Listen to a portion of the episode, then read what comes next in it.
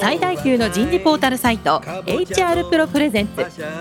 楠田優の人事放送局有名企業の人事にズバリ聞く。年間数百社の人事を訪問し続けている人事のスペシャリストでありシンガーソングライターとしても活躍する HR エグゼクティブコンソーシアム代表の楠田優が有名企業の人事や人事をサポートする専門家を招いて企業が抱える課題や実際の事例を紹介しながら解決策を模索していきます。この番組はビジネスコーチ株式会社株式会社ワークスジャパンの提供でお送りいたします。管理職の僕があとはやるから。楠田優の人事放送局有名企業の人事にズバリ聞くパーソナリティの楠田優です、えー、皆さんこんにちは、えー、今日はですねいつもと違うテーマで少し今までやったことないテーマでですねお送りしたいと思います、えー、今日のテーマは人事と育児の両立ワーキングマザーの取り組みになります。えー、早速ゲストの方をご紹介していきたいと思います。え、まず最初に、ファイザー株式会社人事ビジネスパートナー人材組織開発 D&I 担当の岡田あやみさんです。岡田さんどうぞよろしくお願いします。よろしくお願いします。続きまして、ABEX 株式会社人事総務本部人事グループマネージャーの北原愛子さんです。北原さんどうぞよろしくお願いします。よろしくお願いいたします。最後に、日本電機株式会社ネットワークサービス企画本部人事部の高橋佳代さんです。高橋さんどうぞよろしくお願いします。よろしくお願いします。さあ、皆さん改めまして、どうぞよろしくお願いします。お願いします。よろしくお願いします。さあ、今日から4週にわたってお送りするテーマ、人事と育児の両立、ワーキングマザーの取り組みということで、今日は第1回、ワーキングマザーが知っておきたい両立のコツになります。えー、早速ですけども、北原さん。はい。ワーキングマザーが知っておきたい両立のコツ。はい。今ね、このコロナ禍でさ、今日はあなたも皆さん自宅からね、出演していただいてますけども、両立していくののコツとして何かあなたが一番メッセージで伝えたいことって何かありますか？はい。えっ、ー、と、まあ、私もまだまだ手探りのところはもちろんあるんですけれども、まあ、二、つあるかなと思ってまして。二つある。はい。はい。まず一つはリソースのところですね。もう、リソースはい。いかに戦闘能力を上げるかというところなんですけど。具体的に具体的にそれは何、はい、あの、例えば、あの、主人ですとか、子供ですとか、うん、あと両親を、まあ、いかにこう、戦力化するかといいますか。人事ならではのなんか人材マネージメントをしているっていう。はい。もう家の中、家族組織開発じゃないですか、それは。そうなんですよ。本当にまさにその通りで。なんだそれは。みんなすごいさ、リスナーがさ、多分さ、メモ書いたぜ。あ、本当ですか。あの、私、一人目出産した時に、あの、もともと実家がもうちょっと神奈川県の座間市っていうところにあって、今住んでるところとは3、40分離れてるんですけども。なるほど。あの、親に私の自宅の近くに引っ越してきてもらいました。ああ、なるほど。はい。35年ぐらい住んでた家を全部、親のものすべて私も整理をして、私の家の徒歩圏内に越してきてもらいまして。なるほど。はい。で、まあ、子育てに協力してもらって。お母さんも初孫なんでしょ？あ、そうです。で、もともと母が保育士だったので。何それ？そこは、ちょっともう、あの、母ももともとそういう、すごい協力するよとは言ってくれてたので、あまあ、そのタイミングで越してきてもらって、で、まあ、主人も全然家事があの、もちろん協力的ではあったんですけど、できなかったんですけど、あの、料理を、今はもう私より全然上手というか、すべて料理担当はもう今主人がやってくれてまして。北原さん、うまい。はい、子供のあの誕生日会のメニューとかも全部主人が、なんか本当にシェフみたいな料理を作るぐらいまでに、本当にどんどんめきめき勝手に上達していってくれて。ウーバーイーツで配達してよ。いや、本当にね、多分売れるなっていうぐらい、本当に上手なんですよ。副業解禁、副業解禁。えー、そうなんだ。はい。で、まあ子供は、上の子が今6歳で、まあ下が0歳で生まれたばっかりなんですけれども、うん、上が女の子なので、うんもう上の子もあの完全にあの戦力化して、あのお料理も一緒に作ってもらうし、下の子ちょっと面倒見ちゃうんだ。あ、そうです、そうです。もう抱っこしちゃうでしょもったり、そうですね、抱っこしてもらったり、もうあの着替えさせてもらったり、お風呂も一緒に入れてもらったりとかほ哺乳瓶持ってあげたりしてんじゃない？してます、してます。そそういうところをもうとにかくあの、まあ、家族ももちろんそうなんですけれども家族以外にも頼れる人を近くで作ったりとか、うんあとはですね、まあ、その家電とかサービスみたいなものって今いっぱいいいものがあるので、うんそこにすごい頼ったりっていうのえ、例えば何それは？私食洗機がうちにもともとなかったんですけどうん。それをこう食洗機を買ってあのうん導入したりとか、あとはもうお掃除ロボットを皆さん多分使われてると思うんですけど、もうお掃除ロボットに昼間お掃除しといてもらったりとか、なるほど。まあ、いろんな家電で、まあ、ちょっと楽をさせてもらうと言いますか。はい。あとはまあ本当にあのもう10分であのお料理が完成するようなあの宅配のサービスってあるじゃないですか。いろいろ今出てると思うんですけど、ああいうものでもうあの夕食が本当15分ぐらいで作れるようなものを活用したりですとか、そういうことをして、まあそのリソースとしていかに戦闘能力を上げるかっていうところをちょっと意識してやってます。おお、はい二つ、すごくヒントですね。これ、北原さん、リスナーが延べもうね、180万人ぐらいいるらしくて、はい。人類の半分は女性だから、かなりな人数女性が来て、今メモしたと思うね。まあ、私はラッキーなことにね、親も近くに住んでますし、あの、うん頼れる人が周りに家族以外にもいるので、本当にそこはラッキーだなっていうのはもちろんあって、なかなかそうはいかない方もいらっしゃるとは思うんですけれども、そういう時は本当にプロの方にいろんなサービスがあるので、ベビーシッターサービスもありますし、アウトソーシングね。頼っちゃうのは、はい、ありだなとは思ってます、個人的には。あともう一点、マインド面で、いかに妥協点を探すかっていうところを、私は。マインド面で妥協点をはい、探す。はい。どういうこと？泣いててもほったらかしとか。あ、そういうことじゃないな。両方100%仕事と家事というか家庭のことを両方100%やるのはまあ難しくてやっぱり両方100%やったら共倒れに多分なるんですよね。うんなので、まあ、良くも悪くも自分がいなくても会社は回るっていうことをすごく自覚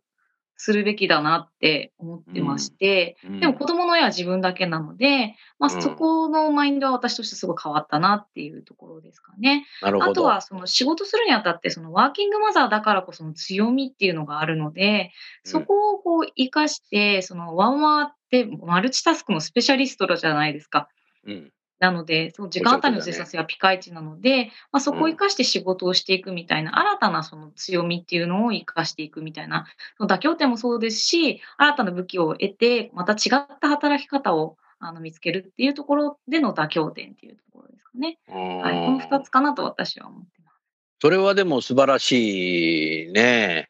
それはでもあれだね。上司の理解もあってこそ言えたことかも。もちろん、本当しれないねね。はい。この番組ぜひ上司にも聞いてもらってください。ありがとう。へへへへへじゃないよ。まあいいや。ありがとうございます。じゃあ続きまして、高橋さん、同じ質問です。はい。ワーキングマザーとしてええ、知っておきたい両立のコツ、はい。あの、いかがまあですか、そもそもですね、その自分が果たしてその両立し得てるかっていうところで言うと、もう甚だ自信がなくてですね。そうなんだ。ないですね。バランスも悪いし、取れてないし、あの、やっぱこっち頑張ってこっちに幸せがあっても、そんな日常の繰り返しだから、うんあの、決してその、自信持って胸張って両立できてるなんて言える状態じゃないなとは思うんですよ。ただ、うんもう、もう開き直りなんですけどね。まあ、それでいいと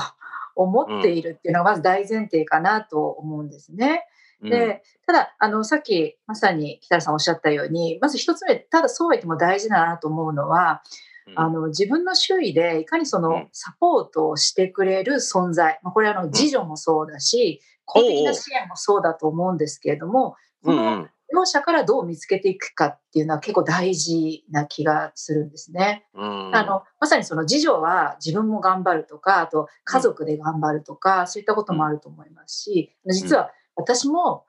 長崎に、あの実家長崎なんですけれども、住んでいた母を、そうなんですよ、子供が3つになった時かな、に、うん。まさに母にあの家全部あの生産してもらって、何何そうなの？と東京に。北原さんと一緒じゃないそれ。うんだもうなんかものすごく深くうなずきながら今伺っていたんですけれども。でもお母さんも長年長崎に住まれてて、この江戸に出てくる、江戸じゃねえけどさ、東京に出てくるって、結構不安はなかったの？でも孫は見たいんだよね。いや、おっしゃる通りあったと思います。あの実は母は73だったのかな？で、東京に出てきてるんで、うん、まあそれはそれも大きな決断だったと思う本当だよね。だけどまあ、あの。それはさ、あなたをサポートするっていうより孫といたかったのかもしれないな。もう、それでいい気がしてる。それでいいよね、結果的にな。そうなんです。はい。まあ、かさらに申し上げると、結果的私一人っ子なので、まあ、実家と距離が遠いと、まあ、今度母に何かあった時に、まあ、駆けつけることは難しいわけですよね。なるほど。はい。そう考えると、あの、まあ、いろいろな意味で近くに、まあ、住める、まあ、環境を整えましたけど、力ずくで。そういった意味では、あの、そこを一つ契機に変わってきて、まあ、そういった意味では、その、繰り返しで恐縮なんですが、次女もそうだし、あとはその、公的な支援も、まあ、空なんかによってもありえますからね。そういったものも使い倒す。うね、うん。この発想は大事かなと思いますね。はい。まずそれそうすると、お二人の話を聞いていくとさ、うん、オンボーディングで育ててるっていうことだね。かっこよく言えば。うん、なるほど。ありがとうございます。それじゃあ、ファイザーの岡田さんはいかがですか？同じ質問です。いや、もう二人のお話を伺って、もすごく何度も何度も深くうなずいてしまいます。私も二つあるかなと思っていて、一、うん、つは、やはり周囲のサポートで、それは家族もですし、うん、あと会社の仲間、上司というところで、やはり理解を得るっていうところを大事にしています。うん、で、実は北原さん、高橋さんと一緒で、私も両親にこの夏から家のすぐ近くに住んでもらって何？そうなの？はい。今日そういう人に出演してもらったわけじゃなかったんだけど、たまたま偶然なんだ。本当に偶然でびっくりしました。はい。すごいね。100%そうなんだ。3人で。あの、もともとは、あの、私は、あの、実家が近い千葉県なので、まあ、車で1時間弱ぐらいで、こう、娘が熱を出した時とか、まあ、車で来れる距離ではあったのですが、この、えー、昨年の春からですね、娘が幼稚園に通って、まあ、幼稚園はお迎えが早いので、どうしても仕事の時間に、えー、お迎えの時間が重なってしまったり、あとその帰宅後に、その後面倒を見る必要があるということで、まあ、家族で話し合って、あの、両親に来てもらうことになりまして、今は徒歩5分ぐらいのところに住んでもらっています。はい。おそれはいいね。もうコツっていうかなんかもうベストプラクティスだね、それ。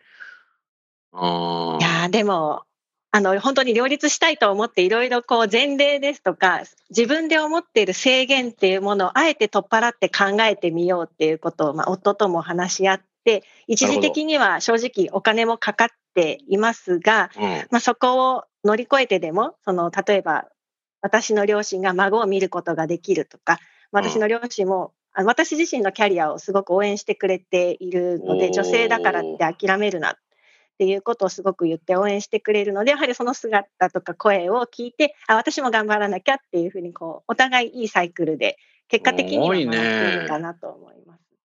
もう、組織開発の最前線だね。自宅で。自宅で。あとはまあ職場に関しては、あの、本当に上司ですとか仲間に、このアウトロック上で、やはりこの日はちょっとお迎えにどうしても行かないといけないので申し訳ありませんとか、朝のお見送りも申し訳ないんですが、9時のミーティングに少し遅れてしまいそうなので、9時10分スタートにさせてくださいですとか、あの、事情をしっかり説明した上で理解を得るように努めてはいます。心理的な安全な上司だね。今でいうサイコロジカルセーフティーだね。はい、大変それは重要だよね。もう企業によってはね、こんなこと言われたっていう女性の人いるんだよね。え、そんなの旦那に頼んで前会議ちゃんと9時から出ろよみたいな。これは、岡田さん恵まれてるよ。ありがとうございます。うん。素晴らしいね、3人ともね。あともう一つあるのが、やはり気持ちをリフレッシュするっていうの大事だなと。母だから気持ちいい。あ、はい、そうか、2つ目ね。気持ちいい。そうですね。あの、自分自身が、私実はとても早起きで、早いの？何起きて早起き。夜8時半に寝て朝4時に起きる。え？えそれなんかさ、新生児と一緒じゃない？子供と一緒なんですよね。なので8時半に。8時半に寝かしつけると一緒にそこで寝落ちっていう言葉を使うんですが寝落ちしてしまって、うん、昔はそこから起きてもう一回仕事しようとか起きて家事やろうとかしてたんですけれども、ここは気持ちよく寝てしまえと寝てしまってその代わり朝早く起きて家の片付けをこそこそしたり、あの、本当はあまり推奨はされないと思うんですが、自分の時間ではすごく頭が回転している時間なので、こう企画書を作ったりですとか、うん、そういった時間に当てたりはしています。自分で自分のこの体に合った形の時間に働くようにしてんだね。あ、そうですね。でもあなたの会社はあのアメリカが本社だと思うんだけど、そのオンラインでのミーティングが夜に入ることがありそうだけど、それはないの、はい、あその時は頑張っておきます。あ、その時は起きてやるのね。はい、頑張っておきます。うん、確かにね。まあ、だから柔軟な働き方を自分で考えてやってるってことだね。そうですね。あの、ちょっと極端な例ではありますけれども、うん、まあ、自分が心地よく働ける方法というのをまあ探してやっているという。で、それを楽しんでやるっていうことが大切かなと思っています。お素晴らしいなそうするとね、そのコツってなるとさ、自分はそう思っててもさ、他方は子供なので、子供つっても、新生児でさ、乳児、幼児になっていくわけだけど、新生児の頃ってどんな葛藤してた？そのコツありますか？新生児の何かコツ。北原さん。はい。去年生まれたので、二人とも言いながら、新生児のその両立、新生児が生まれた時の両立のコツって何かありますか？ここはですね、まあ皆さん多分育休中だと思うんで、新生児の間は。なので、まあそこは、はっきり言って、もうそのお世話が仕事じゃないですか。なので。もう3時間おきに起こされるでしょ？起こされます、起こされます。もう寝れないのは当たり前だし。飲んじゃおしっこして、飲んじゃおしっこして、飲んじゃうんこしてみたいな。そうですよ。本当にその通りで。まあでも、逆に言うと、それしかやることがないというか、別に何かそれ以外に働きかけてこう何かを教えるとか、まだそこまでは行ってる段階ではないので。新生児だとそうだもんね。はい、もう離乳食も食べるわけじゃないし、もう本当にお世話が全てっていう感じなので、まあそこはもう眠さに勝てればなんとかなるかなっていうところ。あとはなんか私一個割り切ってやったのは、あの、まあ母乳で育ててる時も、あの、夜だけミルクにして、そこだけ、あの、主人に代わってもらうっていう。ああ、さすがうまいね。ご主人も協力的なんだね。もうそこは、あの、お願いしてました。一人目の時は全然、あの、うん、どんだけ横で泣いても全く起きなかったんですけど、今回、二人目の時は。それ僕のこと言ってんの？あいいいい。でもあるあるですよね。多分男性あるあるだと思うんですよ。なんか多分、うん、気がつかないに本当に悪気なく起きないんですよ。うん、こんなに泣いてるのになんでっていう多分スイッチ耳のスイッチが多分違うんでしょうね。でなんであのあれだったんですけどあの今回はなんか自分からあの夜はミルク変わって要は12時ぐらいまでは自分が担当してそこから交代しようよって言ってくれたので今回それで甘えてその夜はミルクにして変わってもらってっていうとそこだけすごい寝れるので何時間かは。そうだよね。はい。そこはすごいありがたかったんで、なんか一回でもいいから、ちょっと変わってくれたらっていう、こう、協力がすごいありがたかったです。おむつなんかも変えてくれるの？あ、もちろんもちろん変えてもらいます。お風呂も入れてくれるの？お風呂も入れてもらいます。まあ、そういう協力をしてもらいながら、はい、その間自分は寝ちゃうという。そうですね。でも今本当にコロナで、その、すごい在宅ワークがすごい革新的に進んだじゃないですか。はい。それはすごく大きいと思いますね、その両立にあたっては。あ、確かにね、もうそれはぜひやっていかないと。ものすごい大きな影響があると思います。うん、はい、そこにまたご両親、親が来てるとね。そうですね。なおさら一緒になって育てられるので。本当に、今、まあ、核家族が進んでるので、あの、本当にいろんな人と関わって子育てするっていうのは、できればすごく悪いことではないなと思ってます。はい、なるほどね。岡田さんは乳児、新生児の時はどうされてましたか？私、あの、一人目の時と二人目の時で体調が明らかに違って、一人目の時はまだ、はい、まあ年齢も今よりは若かったので、それほどあの戻る時にあまり不安もなかったんですが、二人目を産んだ後にガクッと体力が落ちまして。あ、そうなんだ。はい。なんか一人目の時に経験したことのない、あ、この体調の落ち方がまずいなって自分で気づくぐらい体調が落ちまして、あ、これはもう夫に頼らないと難しいなと。そこで初めて自分自身でまずいなっていうことを感じました。で、夫が少しの間、育休をとって、あの、まあ、自分で仕事してるので、自分で決めて、かなり仕事をセーブして、なるほど。子供のお世話を主体的にやってくれたので、なんとかそこで寝る時間をとにかく確保することに集中して、体力を戻したっていう経験があります。今でも苦い思い出です。旦那さんが育児休暇取ってくれるといいね。最近で育児休業取る人もいるし、今度あれでしょ？男性も産休取れるようになるんだよね。あれすごいよね。だから生まれる前からも休めるようになるんですよね。やっぱりそういうふうにしていかないとなかなか難しいよね。そうですね。やはりあの女性は産みますけども、やっぱり育てるのはみんなでやりたいなっていう思いもあって、私その時にやはり体調落ちた時に自分の母から言われたのが、いや、産むのはあなたしかできないけど、育てるのはみんなでできるんだから、そんなに頑張りすぎるなみたいなことを当時言われて、あ、本当にそうだな、頑張りすぎてるように見えてたんだなっていうこともいい親だね。ありがとうございます。親も人事だったの？いえ、違いますね。親も人事部長経験者かと思った。うん。高橋さんなんか思い出した？はい。やっぱりこう、私一人、子供一人産んで、まあ、結局二人目は産まなかったんですけれども、うん、やっぱりその全てのことが初めてで、で、結果一回の経験で終わってしまったので、まあ、二回三回とあれば、こう表現がこなれてくるというか。学習ね。その通りです。はい。まあ、耳で入ってきたことと体感値がどうだったかっていう、その、まあ、トライアンドエラーから次のベストエフォートが見つかるわけですよね。でも私全てが1回で終わったんで、そういう意味では本当にその入ってくる情報っていうんですかね。まあ、ママ友からの情報もありましたし。しかもあなた一人っ子だから。そう、私自身がそうなんですよ。一人お姉さんがいたってわけでもないからね。その通りなんですね。だから結構やっぱこう、いろいろやったけど、結果の、やらなくてもよかったな、なんてこともあります。で、例えば、あの、復帰する前に、まあ、母乳で育ててたんですけれども、はい、そのままだと夜中起きて、やっぱ授乳しなきゃいけない。そうなると、うん、眠れないから仕事に支障が起きると。はい、なので、うん、ここからすましいですけども、あの、断乳したんですよ。保育士さんっていうか、助産婦さんかなっていうところに行って、もうそういうね、あの、断乳の対処をしてもらって、うん、もうおっぱい出なくしちゃった。うん、で、あの、ただね、子供はね、本当に泣いてね、うん、もう1歳強だったんで、もうまだまだおっぱい飲みたかった時だったのに、もうあげないっていう決断をしたんですよ、仕事に向けて。だけど子供はもう本当に1週間ぐらい泣きわめいて、うん、こっちも本当にそれでよかったのかって、もう何回も心が折れそうになったし、なるほど。あの戻るとダメだって言われていたので、まあ、とにかく強い気持ちで、うん、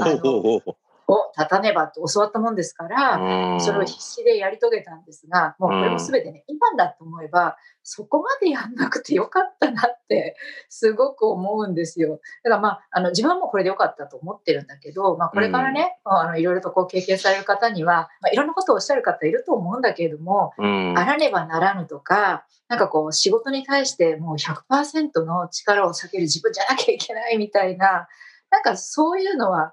意外といいよっていうことをね、あの申し上げたいなとは思います。うん、まあ同じようなことを北原さんもね、おっしゃってたけども、でも初めてだと頑張っちゃう自分っていそうだよね。でも、こういう先輩たちがこういう話をしてくれると、これからね、子供を作る方、最近生まれた、一人目が生まれたワーキングマザーも結構聞いてるし、このラジオのいいところは、育児休業中の女性も結構聞いているんだよね。えー、だから、すごくヒントになるところだったんじゃないかなって、そんなふうに思いますね。残り5分ありますけども、何かこの両立のことで、こういうことも何か知った方がいいんじゃないかなっていうのがあれば、岡田さん何かリスナーの方にメッセージを添えてほしいですね。あの、もう小学校入る直前ぐらいになってくると結構さ、自分の言うこと聞かないっていうか、もうちょっと自立してきちゃうので、どっか買い物行ってもどっか見失っちゃったりするの大変だと思うんだけど、そういう時のなんか葛藤って何かありましたか？そうですね。娘が今5歳ですので、ちょうどこう何回かまあ、反抗期のようなものを経験してきているんですが、やはり私も初めて子供を育てるということで、その娘が自分の予想しない反応をした時にアップアップしてしまったっていうのがありました。うんね、で、それが、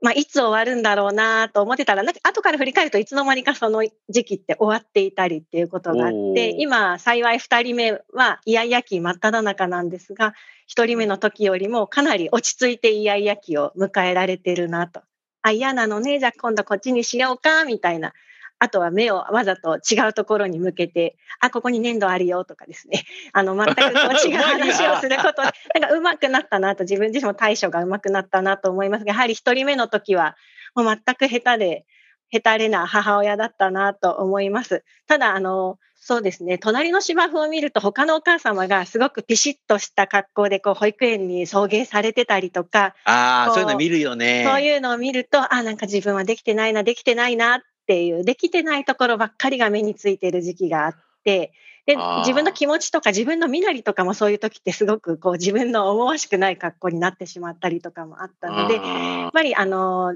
休息を適宜取りながら、自分自身も育児をあ楽しめてないなって思う時は、やっぱり周りの助けを求めたりとか、あとは自分のことを客観的に見てくれる人からこうアドバイスをもらったり、それは家族がおそらく一番近いと思うんですが、そういうところを素直に聞けるようになると、なんかさらに育児が楽しめたかなと、一人目の育児をしている自分に言ってあげたいなと思います。なるほど。いいお話ですね。確かに保育園とか迎えに行くと、他のママちゃん見たりすると、それと比較しちゃうんだよね。うちの子供と他の子供とも比較しちゃうけど、自分自身も比較しちゃったりするよね。合うからね。うん、そういう時これでいいのかなって思うけど、でも結果的に岡田さんはもう我が道を行くというスタイルになったっていうことだよね。でもそこまでたどり着けるのには葛藤も多分いろいろあったんだろうな。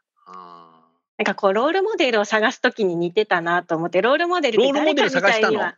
いや、えっ、ー、と、誰かみたいには結局なれないっていうのが自分自身のロールモデル論なので、結果的にね。あの人のこういうところを盗みたいな、この人のこういうところを盗みたいなっていうのが今までのキャリアを追ってきた中であったので、なんか誰かになることは、誰か他のお母さんになることはもちろんできないし、自分自身は自分らしくどういうお母さんでありたいか、でもそのありたい理想ばっかり追い求めても自分が苦しくなるので、まあ、ありたい自分とできる自分っていうことをしっかり見極めた上でと思っています。ロールモデルのコピペは私じゃないと。コピペになりたくないっていうことだよね。うん、いい、いい言葉ですね、メッセージね。北原さんはいかがですか？そうですね。やっぱり、まあ、さっきも申し上げたんですけれども、まあ、良くも悪くもそのリフレッシュするっていうのはすごく先ほど岡田さんもおっしゃってましたけど、うん、結局その自分が追い詰められてると子供にすごく伝わるんですよね。子供ちょっと八つ当たりしちゃったりするの。で、あ、あの八つ当たりだけではなくて、なんかこう自分がちょっとこう少し落ち込んでいたりとかするとかもそうなんですけど、うん、本当に子供って敏感で、なんかそれが全て伝わるなっていうのがすごいあるんですよね。で、なんか多分、あの、2人以上お子さんがいらっしゃるお母さんだとわかるかもしれないんですけど、2人目ってすごいみんな、なんて言うんですかね、落ち着いてるっていうか、我が道を行ってるっていうか、2人目の方がみんな子育てはやっぱり、まあ、2回目っていうのはもちろんあると思うんですけど、楽だったり、すごいおとなしく寝てくれるとか、あの、全然手がかからないとか、結構周りで私のすごい、ちょっとこれ科学的に誰か検証してくれないかなって思うぐらい、すごいあるあるの話で、多分それって、親が落ち着いてるからだと思うんですよ。精神的にね。そうです、そうです。なので、まあ、仕事もそうだし、その育児においても、やっぱり自分がすごく、先ほどその岡田さんがおっしゃってた、その自分の悪いところが目につくってすごくよくわかるんですけど、うん、やっぱり自己肯定感が、お母さんが高くないと、うん、子供もやっぱり自己肯定感が高く育たないっていうのはすごいあるなと思っていて、なるほど。まずは、その自分を頑張ってるっていうことを自分自身褒めてあげるとか許してあげるっていうのは、すごい大事なことなんじゃないかなって思います。そうすると家庭が逆にすごくうまく回ったりとか、うん、主人に対して例えばあれやってくれてないとかっていうピリピリすることだったりっていうのが少なくなってくる。まあいいか、まあなんとかなるか、みたいな、私ここまで頑張ったしなっていうところを少し許してあげるっていうことがすごく家庭をこううまく回すためにとても重要なんじゃないかなと私は。おいいお話ですね。そういう中で高橋さんはお一人でね、ずっと自分で葛藤しながらいろいろこうやってきて、まあでも結果オレなんじゃないかな。いや、おっしゃる通りです。もうあの、今お二人のお話をお伺いしてても思ったんですが、やっぱりその、つどつど何かを生産しようと思うと、まあ、これ土台無理でですね、多分ちょっともう、あの、だいぶ先になって、後になって、ああ、これってこういうことだったんだっていう答えが見えるっていうか、まあ、その、兆しが見えるっていうのが、まあ、子育てなのかななんて多少思ってくるところはあったりします、ね、おっしゃる通りだね。でもそれって子育てじゃなくて人生そのものあるじゃない。そうですね。あのもしかしたら大学の時もっと勉強しとけばよかったなとかさ、今かよみたいな。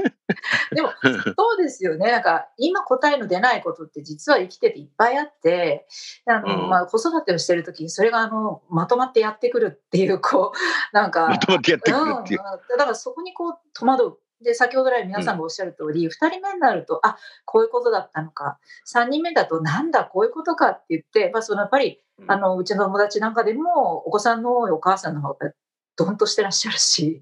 あの、本当に楽になさってらっしゃるっていうところがお見受けすることがあるので、あの、あと、その場で答えが出なくても、しょうがないよねっていうこと。それから、あとお二人もおっしゃってたけど、やっぱり適切にね、自分をケアすることはすごい大事だと思う。だから。あ自分をケアすることね。はい。もう分かりやすく言うと、マッサージ、じゃんじゃん。我を忘れちゃうことってあるよね、人間ってね。うんうんうんうん。いや、そうですよ、ね、それは自由だね。そうなんですよ。だから、まあ、自分にお金かけるっていうとおかしいんですけれども、時にね、あの、やっぱりその、自分に対して何かこう、資本を投下するというか、まあ、そこに罪悪感を持つ必要はないし、長い目で見れば、その瞬間もすごく頑張るためには大事というかですね。はい。なるほど、ね、なんかそのことを考えたりした次第です。はい。ちょうど時間になりましたので、今日は終わりたいと思いますけども、まあ、あの、家族含めた協力が必要ということで、新入社員をオンボーディングで育てるというテーマが最近セミナーでたくさんありますけども、家族も確かにそうだな。子供をオンボーディングで育てるっていうことが当たり前になってきてるし、あとは最初の一人目っていうのはやっぱ葛藤しながらね、やるけど、やっぱりあんまり悩んじゃなくて、主人とか家族にも話してみながら、あやり方を模索していくっていうのが当たり前なのかもしれないけど、先輩たち3人のお話だったんじゃないかなって、そんなふうに思います。確かに皆さんは子供がいない頃から3人とも知ってますけど、今はドーンとしてるよ。話から来てもね、素晴らしいえ番組だったんじゃないかなと思います。それでは最後にゲストの方をご紹介して、今日は番組を終わりましょう。来週は育児休業中の悩みです。えー、今日の話と少し被るかもしれないけど、悩みはいっぱいありますよね。ぜひですね、その辺をお話をお聞きしたいなと思います。それでは最後にゲストの方をご紹介しましょう。ABEX の北原さん、ファイザーの岡田さん、NEC 日本電機の高橋さん、今日はどうもありがとうございました。ありがとうございました。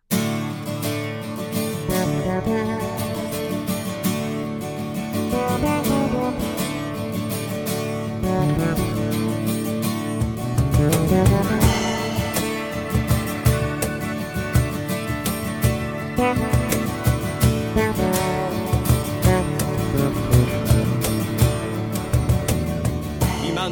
日のお話はいかがでしたか？